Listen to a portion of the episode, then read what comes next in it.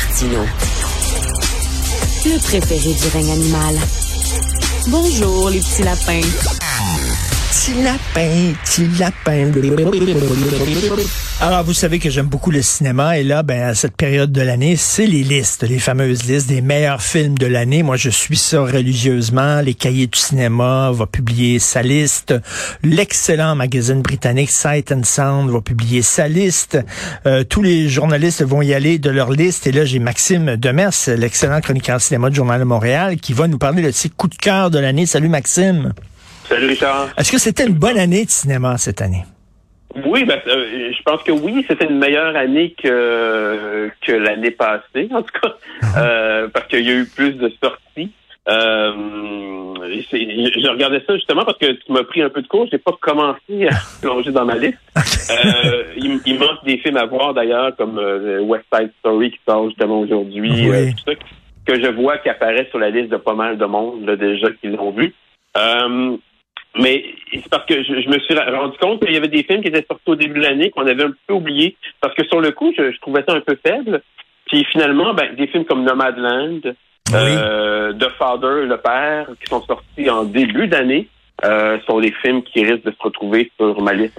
C'est vrai parce que tu sais, on pense souvent, tu sais, on a une mémoire à court terme. Là. On pense des films qu'on a vus dans les ben deux, oui. trois derniers mois. Et euh, là, tu sors ces films-là qui étaient effectivement très, très bons. Est-ce que Dune apparaîtrait dans ta liste?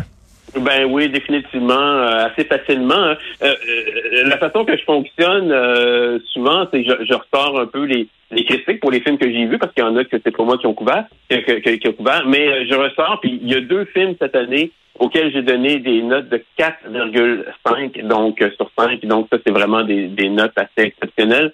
Et il y a Dune euh, et l'autre de Denis Villeneuve. Et l'autre film, c'est The Power of the Dog de Jane Campion. Ah, que j'ai pas juste... vu. Est-ce que c'est aussi bon qu'on le dit? Ah, c'est formidable. C'est, je, je, dirais même que c'est mon, mon préféré de l'année, là, ah. à date, là, à ce jour. C'est vraiment un film incroyable. Parle-nous parle de ce film-là, pour ceux qui l'ont pas vu, qu'on peut euh, voir d'ailleurs sur Netflix. Hein. Oui, c'est ça. Il vient juste de sortir sur Netflix et il était sorti en, dans quelques salles euh, deux semaines avant. Ils font ça maintenant pour les films produits pour Netflix, là, euh, c'est bien, parce que pour ce film-là, moi j'aurais recommandé de le voir en salle, mais c'est très bon. J'ai des, j'ai des, je connais des gens qui l'ont vu euh, euh, sur leur télévision en fin de semaine, qui ont adoré aussi. C'est une adaptation d'un roman de Thomas Savage, du même titre, là, Le pouvoir du chien.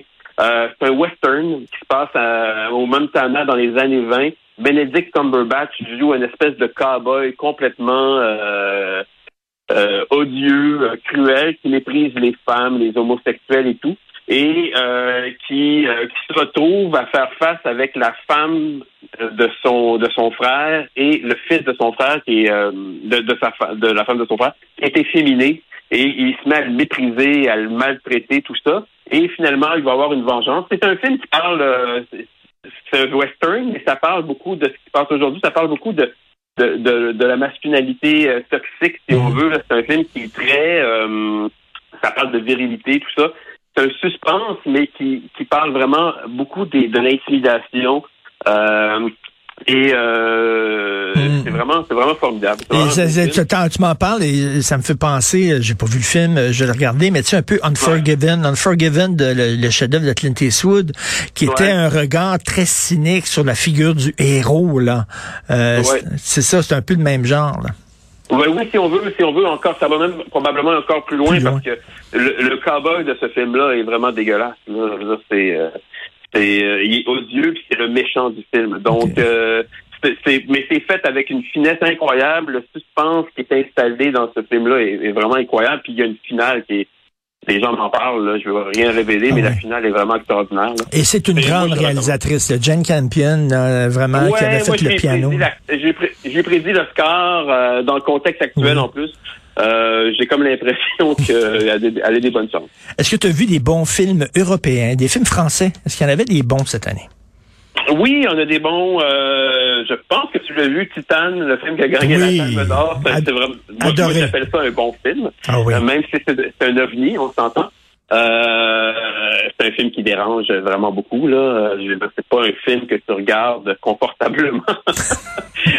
c'est vraiment, c'est inconfortable. Là. Ça met inconfortable. Je pense que c'est ça le mot. C'est une grande réalisatrice, ce- cette fille-là, et c'est l'histoire d'une femme, finalement, qui s'accouple avec un auto. C'est Oui. exactement ça. C'est une femme qui s'accouple avec un auto et qui accouche d'un enfant mi- mi-être humain, mi-automobile. C'est vraiment très particulier. Euh, oui, euh, ouais, ben ça, ça- ben ça c'est un petit peu la trame, mais bon, dans le fond, il y a aussi la relation avec le, le- celui qui est son faux père aussi. Donc il y a, il y a quelque, il y a quelque chose dans, dans le cas, c'est très noir, mais il y a quelque Oui. chose d'un peu humain qui ressort de ça aussi. Euh, moi, j'ai aimé ça, ce film-là, vraiment. Euh, je sais que c'est pas tout le, c'est pas pour tout le monde. Hein, c'est vraiment cœur sensible, ça Oui. dire. Dans les films québécois, ce serait quoi ton coup de cœur? J'en ai deux. Euh, j'ai euh, Les Oiseaux ivres. euh, c'est un film qui, euh, c'est le film qui a été choisi pour représenter euh, le Canada aux Oscars. C'est magnifique. ah, c'est, un grand film romanesque, Ah euh, oui. superbe vis- visuellement, poétique. euh, c'est moi, j'avais pas vu ce genre de film-là au Québec depuis longtemps. Je me demande si c'est, ça ressemble à rien de ce qui a été fait ici. Puis c'est un film qui a, une- qui a de l'ambition. On voit pas, il n'y en a pas tant que ça des films ambitieux comme ça au Québec. Euh, puis qui a, qui a une pensée cinématographique. Ça a été pensé comme un- une œuvre ciné- cinématographique. Puis moi, je pensais que ça serait un film euh, qui, qui, qui était vraiment peut-être pointu, peut-être d'auteur, que ça intéressait. Puis je- il y a des, je connais des gens qui sont allés le voir, qui sont pas nécessairement cinéphiles, qui ont adoré. Donc Ah, moi, non, c'est un, un excellent film et ça me faisait penser beaucoup au cinéma de Terrence Malick. ben oui, oui, effectivement. Beaucoup, là. Oui, ben ça a été, ça a été une de leurs inspirations, je pense aussi d'ailleurs. Euh, et ton deuxième coup de cœur québécois, à part? Maria, Chapde- Maria Chapdelaine. Euh, moi, j'ai adoré ce film-là. Je sais que c'est, il y a, y a- euh, c'est pas tout le monde qui, va, qui va aimer ça. Il y a un petit côté classique, lent, très lent, euh, qui va pas plaire à tous. C'est un film qui dure 2h40 puis qui, qui passe pas vraiment vite. Mais moi, j'ai été hypnot- hypnotisé par ce film-là, euh, qui est au rythme des saisons qui passent. C'est ça part des saisons, justement, de la, de la rigueur, de la dureté des saisons au Québec. Euh, moi, c'est un autre regard, là, euh, complètement un autre regard Et- des autres euh, adaptations. Et ce qui est intéressant, je l'ai pas vu, mais ce qui est intéressant, c'est qu'il a pris des jeunes comédiens qui ont l'âge justement des personnages dans le roman, parce que les adaptations qu'on a eues de Maria Chapdelaine, Ouais. Maria était beaucoup trop vieille, finalement. C'est ça, mais Carole Laure, elle l'a joué, elle avait une trentaine d'années, euh, alors que la, la, la Maria, elle a 16 ans, 17 ans, euh, puis elle doit choisir son, son prétendant. Donc, euh, c'est ça l'histoire, dans le fond. Donc, euh, oui, euh, puis Mhm. la- la- la- l'actrice qui joue Maria Chapdelaine, c'est extraordinaire. Elle a une présence, elle a pas beaucoup de répliques. C'est pas un rôle euh, qui marque tant que ça parce que c'est pas, elle a pas beaucoup de choses à jouer, mais elle a quelque chose qui l'habite. Elle a comme quelque chose de de, de beau, euh, de pur dans l'actrice.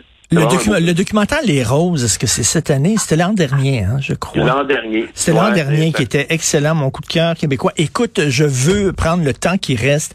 Es-tu Ouais. un fan de films de Noël? Est-ce que tu en as à nous, euh, à nous euh, conseiller? Euh, oui, euh, je suis pas un grand fan. Euh, moi, moi, Noël, je- je- j'aime pas les. Je, je regarde pas. J'ai déjà vu les films comme Le Miracle de la 34e rue, Oui. euh, La vie est belle. Je, regarde pas ça. Ça m'intéresse moyennement là. Mais je sais que c'est des classiques puis ça plaît aux gens. Moi, les, les films de Noël, c'est des c'est des comédies. Euh, moi, celle que je revois parce que c'est, par exemple, c'est le préféré de ma fille, Le sapin des boules. Ah, c'est- génial. Puis je- passe toujours un bon moment quand même. Ben, c'est super drôle. là. À National Lampoon's euh, euh, Ouais. Christmas Vacation, je pense. ouais. Ouais, c'est ça, exactement, avec Chevy Chase. Moi, moi, ça me fait rire. Euh, le, le lutin avec Will Ferrell, c'est un film Oui. qui me fait toujours bien rire. euh, sinon, ben, j'adore, moi, Love Actually. euh, Oui. bon, c'est un bon film romantique, là, qui, qui est vraiment mignon, là. Mais moi, mon préféré, ça reste euh, le, le Père Noël est une ordure. Euh, film français avec Ben la, ouais. la troupe splendide. On, connaît, on connaît tous les répliques par cœur, là, euh, vraiment. Là. ça, qui passe toujours, euh, qui est difficile à trouver sur les plateformes quand même. Oui.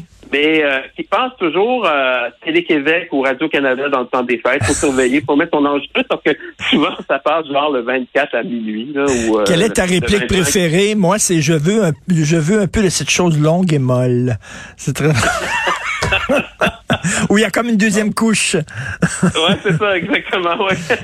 Thierry Lhermitte. Ouais, non, c'est euh, c'est assez... euh, moi, moi, moi aussi, je le connais par cœur, puis malheureusement, euh, j'ai toujours un petit peu de misère à le faire découvrir à ma famille parce que euh, il faut l'enregistrer parce qu'il passe 30 heures Oui. le soir. C'est vrai, mais, Mais- mais c'est très drôle et je l'ai vu. Écoute, euh, l'été dernier, euh, je suis allé, ben, cet été, je suis allé à Paris, je l'ai vu en pièce de théâtre là-bas. Le Père Ah Noël oui? est une ordure, puis euh, c'était tordant. Donc, ben, j'ai très hâte de lire ta liste. Ça s'en vient, j'imagine, dans quelques jours, euh, ta liste dans le Journal de Montréal, Maxime? Oui, euh, ouais, dans le temps de, je pense dans le temps des fêtes, là, ça va être publié. OK, ben, je vais regarder ça, Power of the Dog, dans, la, dans le temps des fêtes. Oui. Merci beaucoup. Merci, Merci, Maxime. Richard. Salut. Bye. Salut, bonne journée. Alors, ben merci à toute l'équipe, à la réalisation et à la régie. Charlie Marchand, merci beaucoup. Euh, à la pour la recherche, Florence Destou. Euh, derrière Florence Destou qui a travaillé pour nous et qui, euh, qui nous quitte maintenant parce que ses études universitaires lui prend trop de temps. Elle ne peut pas juguler en même temps travail et études. Donc, merci beaucoup Florence Destou et Florence Lamoureux, bien sûr, Maud Boutet, Carl Marchand qui nous a donné aussi un coup de main. Euh, C'est Benoît qui prend la relève. On se parle à midi et vous, ben, on se parle demain à 8 heures. Passez une excellente journée.